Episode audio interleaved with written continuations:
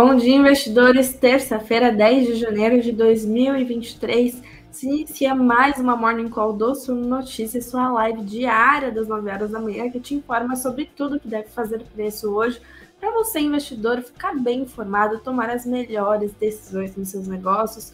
Eu sou Beatriz Boiadinha, repórter multimídia do Sul Notícias, responsável pelas nossas lives das 9 horas da manhã. Cumprimento todos que estão chegando aqui hoje, sejam muito bem-vindos. Não se esqueça de se inscrever aqui no nosso canal, deixe seu like nesse vídeo também para o YouTube distribuir mais esse conteúdo. Comenta aqui, quero saber aí de onde está falando, o que está fazendo. Cumprimento todos aqueles também que nos assistem sempre aqui pelas gravações aqueles que nos escutam e agora nos veem também pelas plataformas de áudio. Agora somos videocast no Spotify. Dá uma olhadinha lá ainda se você não conferiu, você consegue ver também agora todas as matérias que eu coloco na tela, bem legal isso. Bom, pessoal, continuamos de olho na reação das autoridades do mercado, que monitora também reação aos atos golpistas de é, Brasília no domingo. Tivemos a invasão das sedes dos três poderes por criminosos é, em Brasília no domingo, que deterioraram, vandalizaram os prédios, né, as instalações dos três poderes, continuamos observando a reação das autoridades, do mercado a esses atos criminosos. Ficamos de olho aqui, vemos também tudo o que aconteceu ontem, faremos aqui um panorama para você entender o que aconteceu e quais foram essas reações. Também temos divulgação do IPCA, inflação oficial do país de dezembro, compilado do ano. Já saiu essa informação fresquinha, daqui a pouco eu passo para vocês também vamos ver várias notícias aí sobre as empresas. Temos notícias de Sabesp, de Azul, de Oi, de todas as empresas aí que vocês quiserem ver. Se tiver alguma aí que eu não falei, deixa aqui nos comentários que eu dou uma olhadinha. Vou dar a vinheta, a nossa conversa já começa.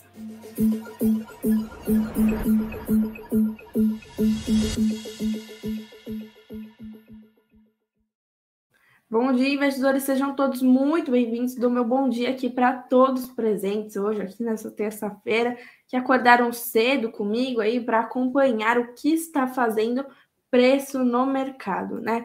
Bom, começamos, claro, olhando para o fechamento de ontem, pessoal. O fechamento de ontem deu uma surpreendida aí, é, no geral, né? No, no, próprio mercado, nos analistas, todo mundo aí é, esperava uma tendência de queda ontem, né? A gente viu o mercado abrindo nessa tendência de queda no negativo, os índices lá fora, né, os futuros, as ADRs das grandes empresas aqui do Ibovespa, todas no negativo, ontem, no começo da manhã, mas o Ibovespa chegou a abrir, inclusive, em queda aqui na segunda-feira, mas encerrou o dia em leve alta de 0,15% o dólar continuou, seguiu a tendência de alta, né? Fechou o dia em 0,41% aos R$ 5,25 e o IFIX, que é o índice dos fundos imobiliários, desceu um pouquinho, caiu levemente 0,19% aos 2.845 pontos.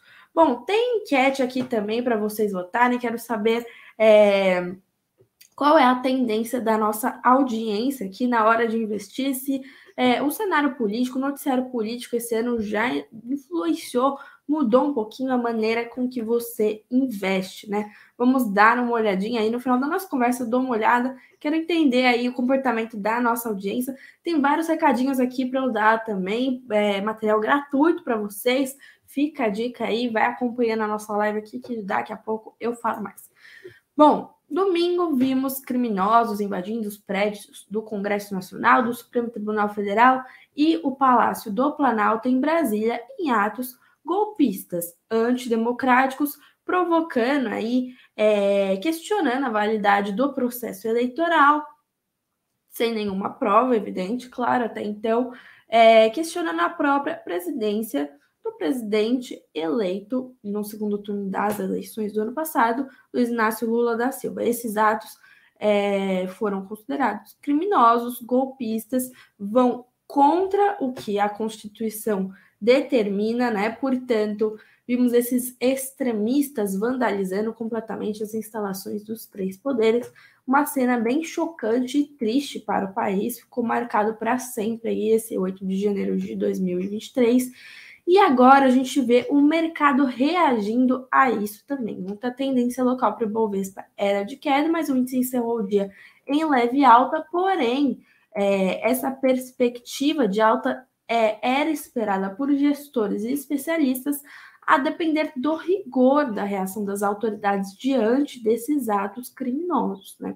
Além disso, o bom desempenho lá no exterior favoreceu aí as negociações ontem, foi o grande condutor, aliás, para essa alta observada na segunda-feira. A gente viu é, notícias boas da China, por exemplo, que é o principal é, parceiro comercial do Brasil, aí a segunda maior economia do mundo também. Então, todo mundo se anima com notícias boas da China, de uma de sinais de recuperação aí da sua economia, né? Houve o afrouxamento de regras envolvendo a política de Covid-19 no país e principalmente para a entrada no país. Viajantes não precisam mais fazer quarentena é, quando estão chegando na China, não precisam mais cumprir essa quarentena daqui para frente.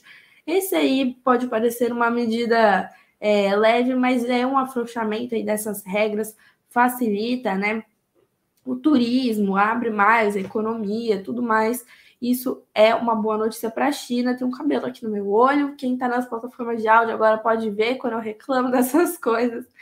Bom, hoje a falta de tração no exterior pode influenciar o apetite por ativos locais aqui, embora o ambiente mais tranquilo hoje, sem aquela euforia vista ontem na segunda-feira, aquele senso de urgência, né, diante é, do tempo mesmo, né, que, que a gente teve, para que o mercado teve, que as autoridades tiveram para digerir os acontecimentos, vai se reduzindo hoje. Vimos uma reação dura ontem dos três poderes em relação aos crimes cometidos em Brasília no domingo, e hoje talvez te, tenhamos um dia mais positivo nas negociações na Bolsa de Valores, né? Bom, ainda sobre a questão dos atos em Brasília, da invasão em Brasília, temos a informação até então que mais de 1.500 pessoas, até então, né, 1.500 pessoas haviam sido presas, detidas já, alguns presos em flagrante, outros que estavam acampando na frente da sede do Exército em Brasília. O ministro do STF, Alexandre de Moraes, determinou o fim desses acampamentos, dessas é, manifestações, como estavam chamando, né, dessas esses acampamentos mesmo, que o pessoal realmente estava acampando na frente dos quartéis. Alexandre de Moraes determinou o fim, deu 24 horas para todo mundo se retirar. Ontem a polícia estava retirando diversos é, bolsonaristas, né, é, extremistas, esses vândalos aí, é, da frente dos quartéis da sede do Exército em Brasília. E aí, mais de 1.500 pessoas, pelo menos 1.500, foram presas ontem é, até ontem, pelo menos lá em Brasília, né? Bom, aqui em São Paulo também vimos alguns atos lá na Avenida Paulista. É, um segundinho que eu vou espiar.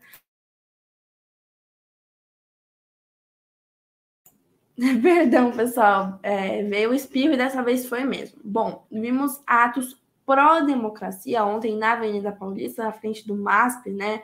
Museu de Arte lá da Avenida Paulista é, geralmente as manifestações ocorrem lá na frente. Eu estudei na Paulista, eu já vi bastante coisa, era sempre assim, trânsito fechado, etc.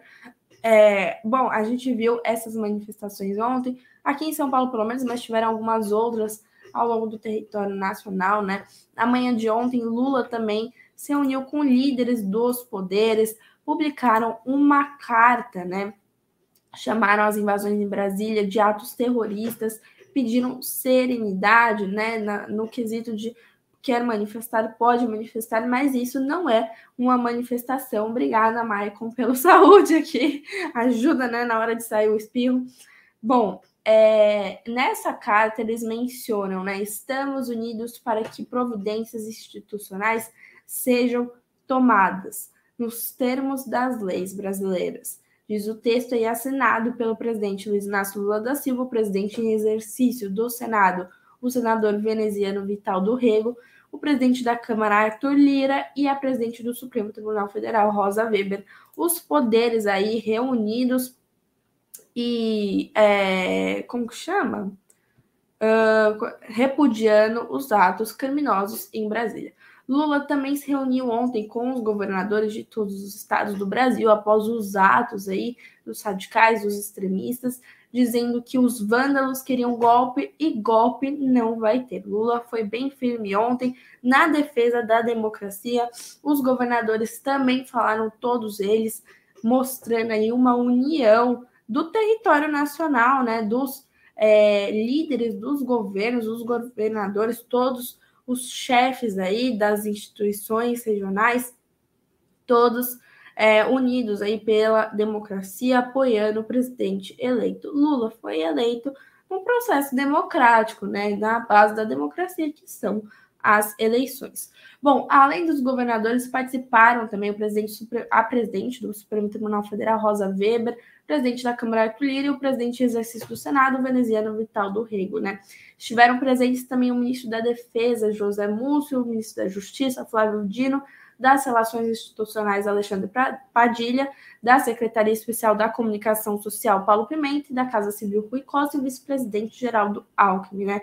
Representando o Supremo Tribunal Federal, além da Rosa Weber, que é a presidente, estavam presentes os ministros Dias Toffoli, Ricardo Lewandowski e Luiz Roberto Barroso, né? Durante a reunião, os líderes estaduais foram unânimes em enfatizar a defesa do Estado Democrático de Direito do país. E diz, ontem, é, por exemplo, o governador de São Paulo, Tarcísio Freitas, disse em nome da região Sudeste. Essa reunião de hoje significa que a democracia brasileira vai se tornar, depois dos episódios de ontem, ainda mais forte. Vemos inclusive, né, é, aliados do presidente Jair Bolsonaro, é, que não esteve por trás desses atos. Até então, não temos nenhuma informação. Bolsonaro se deixou de fora desses atos, não foi o articulador, é, nada explícito, mas mesmo seus aliados estão se distanciando desses movimentos que, é, que tiveram violência, que tem é, teor criminoso tudo mais. Então a gente vê aí mesmo os aliados do ex-presidente Jair Bolsonaro se posicionando a favor da democracia, que é o mínimo, né? Tivemos vários outros governadores aqui falando em nome das regiões, defendendo a democracia. Ontem também vimos, né, Lula e os governadores acompanhando a Rosa Weber, a presidente do STF, a pé do Planalto até o STF. Foi uma cena bem simbólica, né? Eles tinham uma reunião agendada com a Rosa Weber, mas foi substituída aí por esse ato, né? Foi um ato bem simbólico, é, algo bem raro de se ver, na verdade, essa união dos governadores, dos é, ministros do presidente, o próprio presidente, a presidente do STF, os poderes aqui reunidos em defesa da democracia após os atos antidemocráticos vistos na, é, no domingo. Por isso que a gente diz que tem teor golpista, né? Um golpe de Estado é algo antidemocrático, né? Bom, a gente viu também é, a Câmara dos Deputados autorizando a questão da intervenção federal na Secretaria de Segurança Pública do Distrito Federal, decretada por Lula no domingo, enquanto esses atos, né, é, esses atos criminosos aconteciam, enquanto os criminosos invadiam a sede dos três poderes. Né? A Câmara autorizou ontem, segunda-feira, em sessão extraordinária, intervenção federal na Secretaria de Segurança Pública do Distrito Federal até 31 de janeiro por causa dos ataques e depredações realizadas por bolsonaristas radicais nas sedes dos três poderes da República contra a derrota do ex-presidente Jair Bolsonaro. O projeto de decreto legislativo segue para o Senado Federal. Hoje deve votá-lo às 11 horas da manhã, diz aqui essa matéria do valor econômico. Né? A intervenção já está em vigor desde a assinatura do decreto pelo presidente Lula, que nomeou o secretário executivo do Ministério da Justiça e Segurança Pública, Ricardo Capelli, como interventor. A medida entra em vigor imediatamente e o Congresso poderia apenas rejeitá-la, mas a aprovação ocorreu em votação simbólica. Apenas o PL, o partido do ex-presidente Jair Bolsonaro, e o Partido Novo não se manifestaram a favor e liberaram seus deputados da votação. A votação foi acertada em reunião mais cedo entre o presidente da Câmara, Arthur Lira, e os líderes de todos os partidos com representação no legislativo, como uma forma de mostrar repúdio unânime aos ataques às sedes dos três poderes. O encontro contou com a participação também da governadora em exercício do Distrito Federal, Celina Leão, que apoiou a intervenção, segundo o líder do PL na Câmara, deputado Altineu Cortes. Bom, é, é, é, lembrando aí que o governador do Distrito Federal, Ibanez Rocha, foi afastado por 90 dias pelo ministro Alexandre de Moraes, agora segue para investigação para ver se ele de fato culminou aí com esses ataques vistos, essa invasão vista em Brasília no domingo, né? A gente traz aqui também algumas avaliações dos especialistas. O que os especialistas pensam aí desses episódios é, que aconteceram no domingo, que chocaram não apenas o Brasil, mas o mundo inteiro, né? A mídia do mundo inteiro está noticiando, os líderes do mundo inteiro estão falando também, é, os presidentes dos Estados Unidos, da França, líderes aqui da América Latina ligaram para Lula, se manifestaram nas redes sociais, estão apoiando o presidente do Brasil, porque apoiam a democracia. Não é um apoio político, é um apoio à democracia, ao regime aqui que temos no Brasil. Perdão, garganta que não dá trégua, mas hoje está melhor até, né? Bom, o JP Morgan avalia que atos terroristas em Brasília devem deixar Lula mais forte. Vemos aqui nessa matéria do valor econômico, está aparecendo na tela de vocês. Vou ler alguns trechos aqui para a gente ver a avaliação. Tenho também a avaliação de cientistas políticos com quem conversei ontem. Já trago aqui para vocês. Só porque eu falei que estava melhor. Perdão, pessoal. Beber uma aguinha aqui antes de começar. Ai, perdão, gente. Esse, essas recuperações de gripes tal não, não trégua pra gente, mas vamos lá. Bom, os ataques realizados por bolsonaristas radicais em Brasília devem ter efeito negativo nos mercados, mas a pressão causada pelo evento tende a durar pouco, avalia o JP Morgan em relatório. Eles dizem: à medida que o trabalho de rotina do governo retornar, as atenções devem se voltar para as questões macro, que têm ocupado foco, disseram os profissionais do banco, que destacam também as mudanças regulatórias que ganham mais espaço nas discussões governamentais e podem voltar a ser destaques no radar de agentes econômicos. Já o impacto político pode ser mais prolongado, segundo JP Morgan. Para o banco, os eventos devem deixar o presidente Lula mais forte. Disseram, enquanto o presidente se fortalece e a oposição se enfraquece, pode haver a radicalização da esquerda, talvez influenciando a agenda mais do que se imaginava, embora o Congresso continue dominado por partidos de centro, que, ao menos na teoria, seriam uma força contra a radicalização. Para o mercado de ações brasileiro, a expectativa é que, assim que a situação se acalme, panorama global, com fatores como a reabertura da China e um pico nos juros americanos, possa orientar os preços. No curto prazo, porém, a volatilidade tende a aumentar. Os setores avaliados positivamente pelos estrategistas são financeiro, consumo discricionário, alimentos e bebidas e materiais básicos. JP Morgan destaca ainda que os eventos que aconteceram em Brasília são diferentes do ataque ao Capitólio nos Estados Unidos em 2021. O fato de que não há demanda clara de que o presidente brasileiro e seu ministério já tomaram posse são alguns dos contrastes, contras, contrastes, gente, travei total, entre as situações.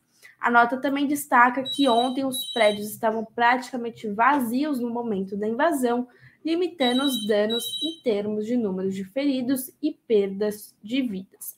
Eu trouxe aqui também a análise de alguns cientistas políticos, né? Conversei ontem com o professor do Mackenzie, Rodrigo Prando, e com o cientista político Rafael Cortes, para entender qual é o sentido político aí dessas é, desses atos, desses cri atos criminosos. Sim, o interfone estava tocando aqui, mas a gente só ignora. Vamos seguir aqui na nossa conversa. Que atendeu o telefone o que, gente? Estou falando com vocês. Peço perdão pelo barulho, porque tem obra, tem interfone, tem tudo tocando ao mesmo tempo, eu tossindo não temos um dia de paz aqui. Bom, o que avaliam os especialistas, os cientistas políticos, né? O professor da Universidade Presbiteriana Mackenzie, Rodrigo Prando, que falou aqui na live ontem também com o Greg, diz que com as invasões em Brasília, uma fronteira foi rompida entre todos os discursos ou falas dos golpistas que pareciam apenas engraçadas. O movimento é de ódio as autoridades deverão trabalhar para interrompê-lo, né? Bom, Rodrigo Prando explica que Bolsonaro não fica é, como ocupado, ele não é associado aos ataques antidemocráticos em Brasília do sentido jurídico, né, da questão de ser preso, etc. O campo jurídico irá atrás dos financiadores desses atos para compreender quem disponibilizou os recursos para os ônibus, as refeições, as estadias, etc. Apesar de não ter sido o articulador dos ataques, o professor diz que Bolsonaro tem a responsabilidade política pelos atos. Como presidente, sabia da responsabilidade que tinha ao criticar o sistema eleitoral do país, atacar as urnas e a própria democracia, né? Bom, é, as mensagens também que Bolsonaro publica nas redes sociais para os seus seguidores, seus fãs, apoiadores, utilizam uma linguagem dúbia, no limite encorajadora, des, encorajadora dessa conduta vista em Brasília, avaliou aí o professor. Para o Rafael Cortes, que é sócio e cientista político da Tendências Consultoria, é evidente o impacto que a postura do ex-presidente Bolsonaro teve no processo de deslegitimação. Nossa, a garganta travou aqui, perdão, pessoal, deslegitimação do processo democrático brasileiro nas suas diferentes manifestações. perdão, gente, eu acho sempre que é melhor não tá. Bom, Cortes observou que muitos atos do próprio mandato de Bolsonaro foram marcados pela ambiguidade. Vou tossir um pouquinho, tomar uma água.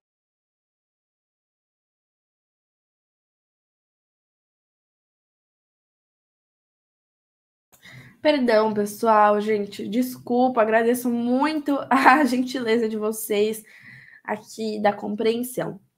Bom, voltando aqui à nossa análise, o Cortez diz que o ex-presidente não exerceu seu mandato até o final, né? Ele saiu antes do período esperado, foi para os Estados Unidos. Quando foi derrotado no segundo turno das eleições, permaneceu em silêncio por mais de 40 horas até um pronunciamento oficial. E nos mesmos nos meses seguintes seguiu essa tendência de silêncio, né? Bolsonaro sai do governo antes do período formal como um sinal de que não aceita as regras do jogo. Isso naturalmente tem um peso no comportamento desses movimentos antidemocráticos, observou aí o cientista político. E aí temos também a avaliação de que Lula talvez possa sim se fortalecer após esses atos, mas ele deve mudar a postura foi o que disse o cientista político Rodrigo Prando, que diz que Lula tem falado como se ainda fosse um candidato, um palanque. Isso é mais um sinal da polarização política na visão do especialista, que não arrefeceu mesmo com a vitória de Lula nas urnas. O professor Rodrigo Prando diz que Lula deve entender que é o presidente, um poder autorizado. Seus esforços somados ao dos outros poderes devem distensionar a sociedade brasileira, né? Já o Rafael Cortes avalia que Lula pode ser fortalecido em alguma dimensão. Ele diz, de fato, mostra que é um problema institucional com impactos na normalidade democrática para além do governo federal. Nesse sentido, acaba com a tese da simetria, de que a polarização Lula e Bolsonaro representaria os mesmos lados de risco. No entanto, os efeitos positivos para Lula localmente em questão de popularidade não devem ser tão densos. Rafael Cortes diz que ainda estamos em um país dividido em aspectos. Lula tem um capital político relevante, mas ao mesmo tempo já carrega uma rejeição alta. A questão econômica deve colocar ainda mais gasolina nessa insatisfação e 2023 será um ano difícil. Dizemos isso com 10 dias no ano, pessoal. Bom, as perspectivas Aí, é... também nos comentários de vocês, chegou encomenda da Amazon, me atende aí, entrega para Beatriz Boiadian, é o Greg chamando a Bia. Gente, eu não aguento, vocês animam o meu dia. Obrigada pelos comentários, pessoal. Bom, quem falou ontem também foi o ex-presidente Jair Bolsonaro, falou com a CNN, lamentou atos em Brasília e diz que pretende antecipar a volta ao Brasil, né? Ele está internado em um hospital em Orlando, nos Estados Unidos, e afirmou à rede, a CNN Brasil, que está bem, que deve ter alta nos próximos dias. Ele disse: Essa já é a minha terceira internação por obstru obstrução intestinal grave. Vim passar um tempo fora com a família, mas não tive dias calmos. Primeiro, houve esse lamentável episódio ontem, domingo, no Brasil, depois essa minha internação no hospital. Bolsonaro também afirmou que pretende antecipar o retorno ao Brasil. Ele disse: Eu vim aos Estados Unidos para ficar até o final do mês de janeiro, mas pretendo antecipar minha volta, porque no Brasil os médicos já sabem do meu problema de obstrução intestinal por causa da facada. Aqui os médicos não me acompanharam. O ex-presidente Jair Bolsonaro foi internado no domingo com fortes dores abdominais e sentiu um desconforto na noite de domingo, hospitalizado ontem, segunda-feira, né? Bom, ficamos com toda essa questão da política é, no radar, ficamos vendo aí o mercado reagindo à reação, reagindo à reação dos líderes, das autoridades. Vemos também como o mundo vai enxergando toda essa situação, lembrando aí que a visão do mundo, nesse caso, também é importante, pois implica no investimento estrangeiro no país. Instabilidade, insegurança política pode ser um fator que compromete os investimentos aqui no nosso país. A gente sabe muito bem que Brasil depende de investimentos estrangeiros. Bom, pessoal, estou vendo aqui os comentários aqui de, é, de vocês. Muita discussão política. O Marcos dizendo que está mais preocupado com a inflação, que hoje o PCA foi de 5,79%. Já dando um spoiler aqui do IPCA, que a gente vai dar uma olhadinha. O Marcos dizendo também que Lula e Bolsonaro são tudo ladrões, farinha do mesmo saco, né? É... O Alessandro disse: Bia, o que está acontecendo? Eu dormi manifestante e acordei prisioneiro. Gente, você não estava em Brasília, não, né, Alessandro? Que aí é feio mesmo. Obrigada, José, pela sugestão, pela dica. Vocês estão me mandando várias mensagens também nas redes sociais, me dando dicas para melhorar. Não tá fácil, mas a gente está aqui, firmes e fortes sempre. Estou tomando remédios, me cuidando, indo ao médico. Podem ficar tranquilos que logo eu melhoro. Obrigada pela compreensão de todos vocês. E antes da gente dar uma olhadinha no IPCA, que o Marcos já deu spoiler aqui, vamos dar uma olhada rapidamente no que o Haddad está falando. Haddad, que é ministro da Fazenda, fica no radar do mercado também. Plano de Haddad mira estabilização de dívida pública e alta das receitas. Diz aí essa matéria do Sumo Notícias, que a gente dá uma olhada nas primeiras simulações do impacto dos planos do ministro da Fazenda, Fernando Haddad, para a economia brasileira, apontam que a dívida bruta pode ficar abaixo de 80% do PIB até 2030. Segundo informações divulgadas ontem, segunda-feira, o projeto mira a estabilização desses débitos e alta das receitas. Segundo a apuração do jornal Estado de São Paulo, a dívida bruta pode se estabilizar por volta dos 76% do PIB em 3 a 4 anos e depois voltar a cair. Os planos de Haddad foram levados para o presidente Lula na semana passada e focam no aumento de receitas, que somam 160 bilhões de reais, mais o resgate dos fundos do PIS-PASEP que não foram sacados, o que adiciona 23 bilhões de reais nessa conta. Equipe econômica conta no radar com a reversão das desonerações, como a dos combustíveis e, das ações, e de ações extraordinárias, como o fomento ao fim do estoque de ações do CARF, última instância para recorrer de autuações da Receita, o que pode proporcionar um impacto positivo no caixa. Ontem, o ministro da Casa Civil, Rui Costa, disse que mais medidas econômicas serão anunciadas nessa semana, na próxima, Hoje, Haddad e Rui Costa se reúnem com Lula durante a tarde para discutirem mais medidas econômicas. Em breve teremos é, teremos mais medidas, mais anúncios aí do Ministério da Fazenda. O mercado vai acompanhando tudo isso, todas essas falas do Haddad, dos ministros que comentam a economia de perto. Bom, é, vendo aqui os comentários de vocês, eu me perco, gente. Positivismo, é isso aí, Ricardo. É, obrigada pela, pelos comentários de vocês. Vamos dar uma olhada aqui na inflação do nosso país. também que o Marcos já comentou aqui. Marcos é antenadíssimo, sempre de olho nas notícias. Vou colocar aqui na tela para a gente acompanhar. Inflação subiu 0,62% em dezembro e fechou 2022 com alta de 5,79%, né? Bom, a gente vê aqui divulgação do IBGE, divulgada hoje às 9 horas da, da manhã, com alta de 0,62% em dezembro, a inflação fechou o ano de 2022 com aumento de 5,79%, abaixo dos 10,06% registrados em 2021. Com o resultado, é a quarta vez consecutiva que a inflação fica acima da meta definida pelo Conselho Monetário Nacional, que em 2022 era de 3,5% e teto de 5%.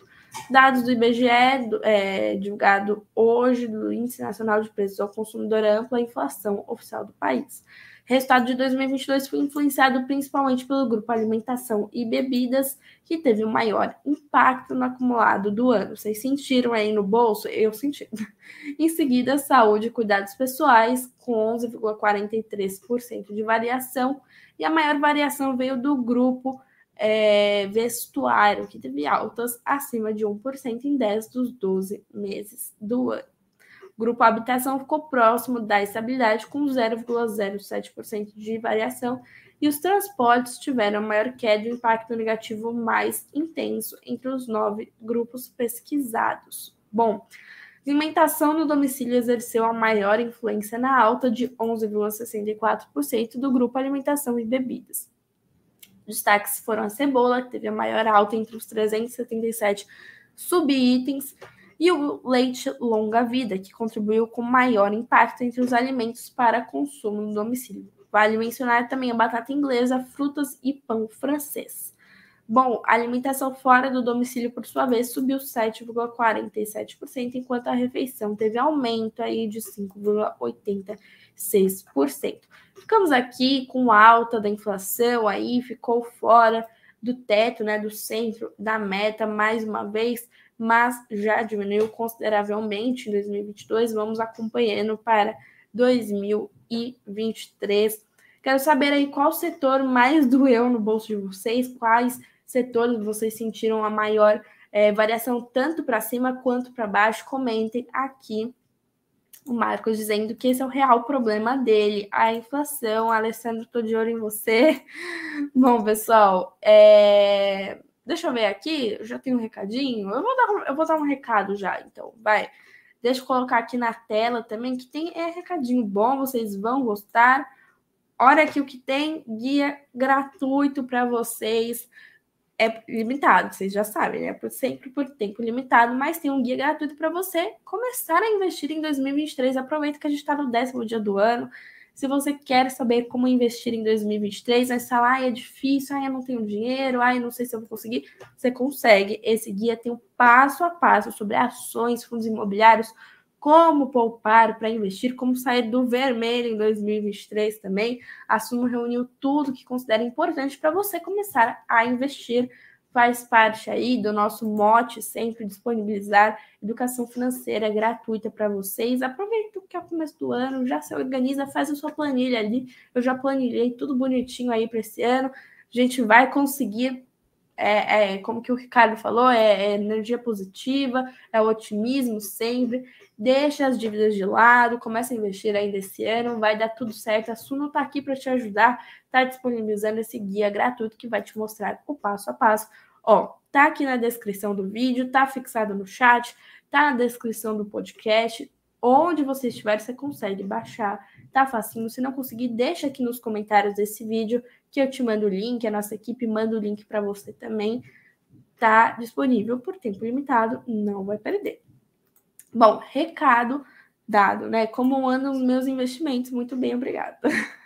Sigo a Suno, pessoal. A gente vai seguindo a Suno, né? Claro, a gente não tem tanto tempo para estudar, mas tem os analistas aí que estudam para gente, fazem esse trabalho aí.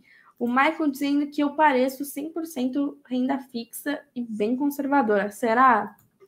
Será, gente? Será? Fica aí, fica no ar para vocês. Eu não vou revelar aqui meus segredos não, mas eu, eu sigo assunto, isso eu posso dizer, sigo assunto.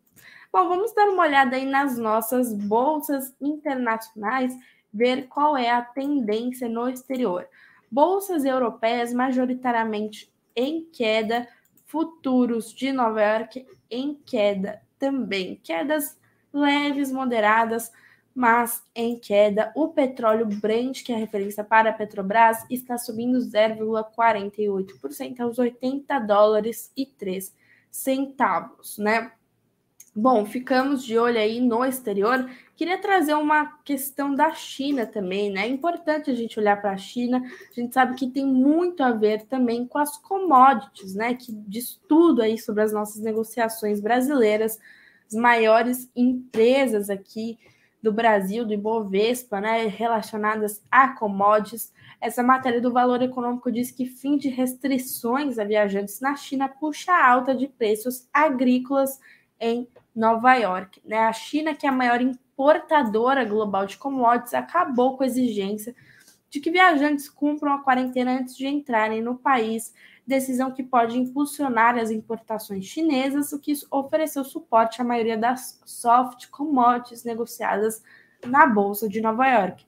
Ontem, os contratos do cacau, que vencem em março, os mais negociados, subiram, e os papéis para maio também avançaram. Depois de praticamente decretarem o fim da política de Covid-0, as autoridades chinesas projetam que as viagens domésticas e internacionais dobrarão em 2023. Temos também perspectivas para o açúcar demerara, algodão, suco de laranja, café arábica.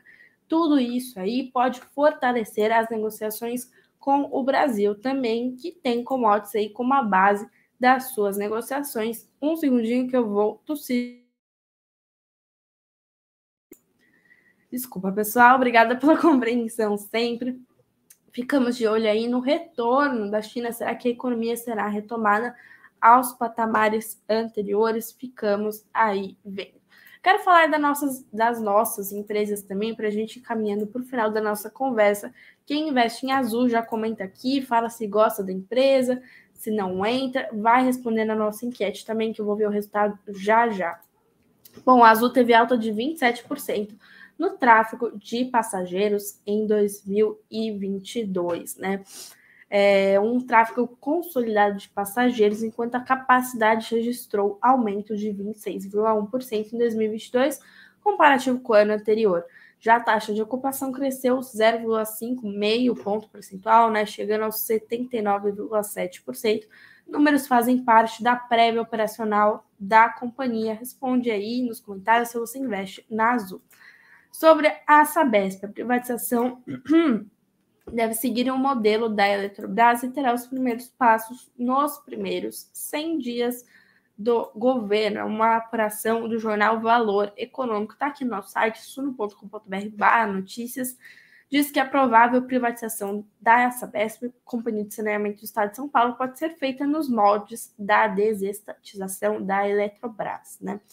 Entretanto, entretanto perdão, o governo estadual de São Paulo estuda esses moldes, ponderando as peculiaridades do setor de saneamento contra as do setor elétrico. Essas singularidades exigem negociação com os municípios atendidos pela Sabesp, por exemplo. Né? Ao valor, a Natália Rezende, que é a supersecretária de Meio Ambiente Infraestrutura e Logística do Estado diz que o passo inicial para a privatização da Sabesp, que é cogitada pelo governador Tarcísio de Freitas aqui de São Paulo, será dado nos primeiros 100 dias da gestão, com os estudos sendo contratados. Outros modelos de desestatização também podem ser avaliados. Hum, fala aí se você investe na Sabesp, se você é a favor ou contra essa privatização. E por fim, a Vivo e a TIM devem ter resultados mornos no quarto trimestre. Quem está prevendo isso é o Santander. Os analistas acreditam que os resultados serão mornos, com desaceleração de margens no crescimento da receita, contração da lucratividade e um capex crescente. Capex, capex, eu nunca sei falar. Bom, os analistas afirmam que a ausência de aumentos do preço no trimestre e recargas pré-pagas mais fracas devido ao cenário macro volátil, podem impactar negativamente o quarto trimestre da Vivo e da TIM, né? O lucro líquido da Vivo e da TIM também pode permanecer pressionado por um alto nível de depreciação, exaustão e amortização em despesas financeiras, segundo o Santander. A TIM, no entanto, deve ter uma desaceleração mais significativa do que a Vivo no trimestre, e porque a TIM, para a TIM é projetado um crescimento menor, principalmente no segmento móvel. Os analistas observam que os resultados da TIM podem ser pressionados por um baixo nível de adições líquidas de assinantes e pela dinâmica mais fraca do pré-pago. Comentem aí se vocês investem, qual é a opinião de vocês sobre as empresas, né? Bom, pessoal, essas foram as nossas notícias. Estou vendo aqui mais comentários sobre o que vocês acham que eu invisto do que sobre as notícias em si. Obrigada pelos comentários sempre. Bom dia para a Sueli. Obrigada por deixar o like. Deixem o like de vocês, comentários, inscrições sempre, por favor, vocês nos ajudam muito. Colocar a busca, ver o resultado aqui da nossa enquete, saber como a nossa audiência está investindo. Vamos ver aqui. Eu perguntei se a política tem influenciado a sua maneira de investir.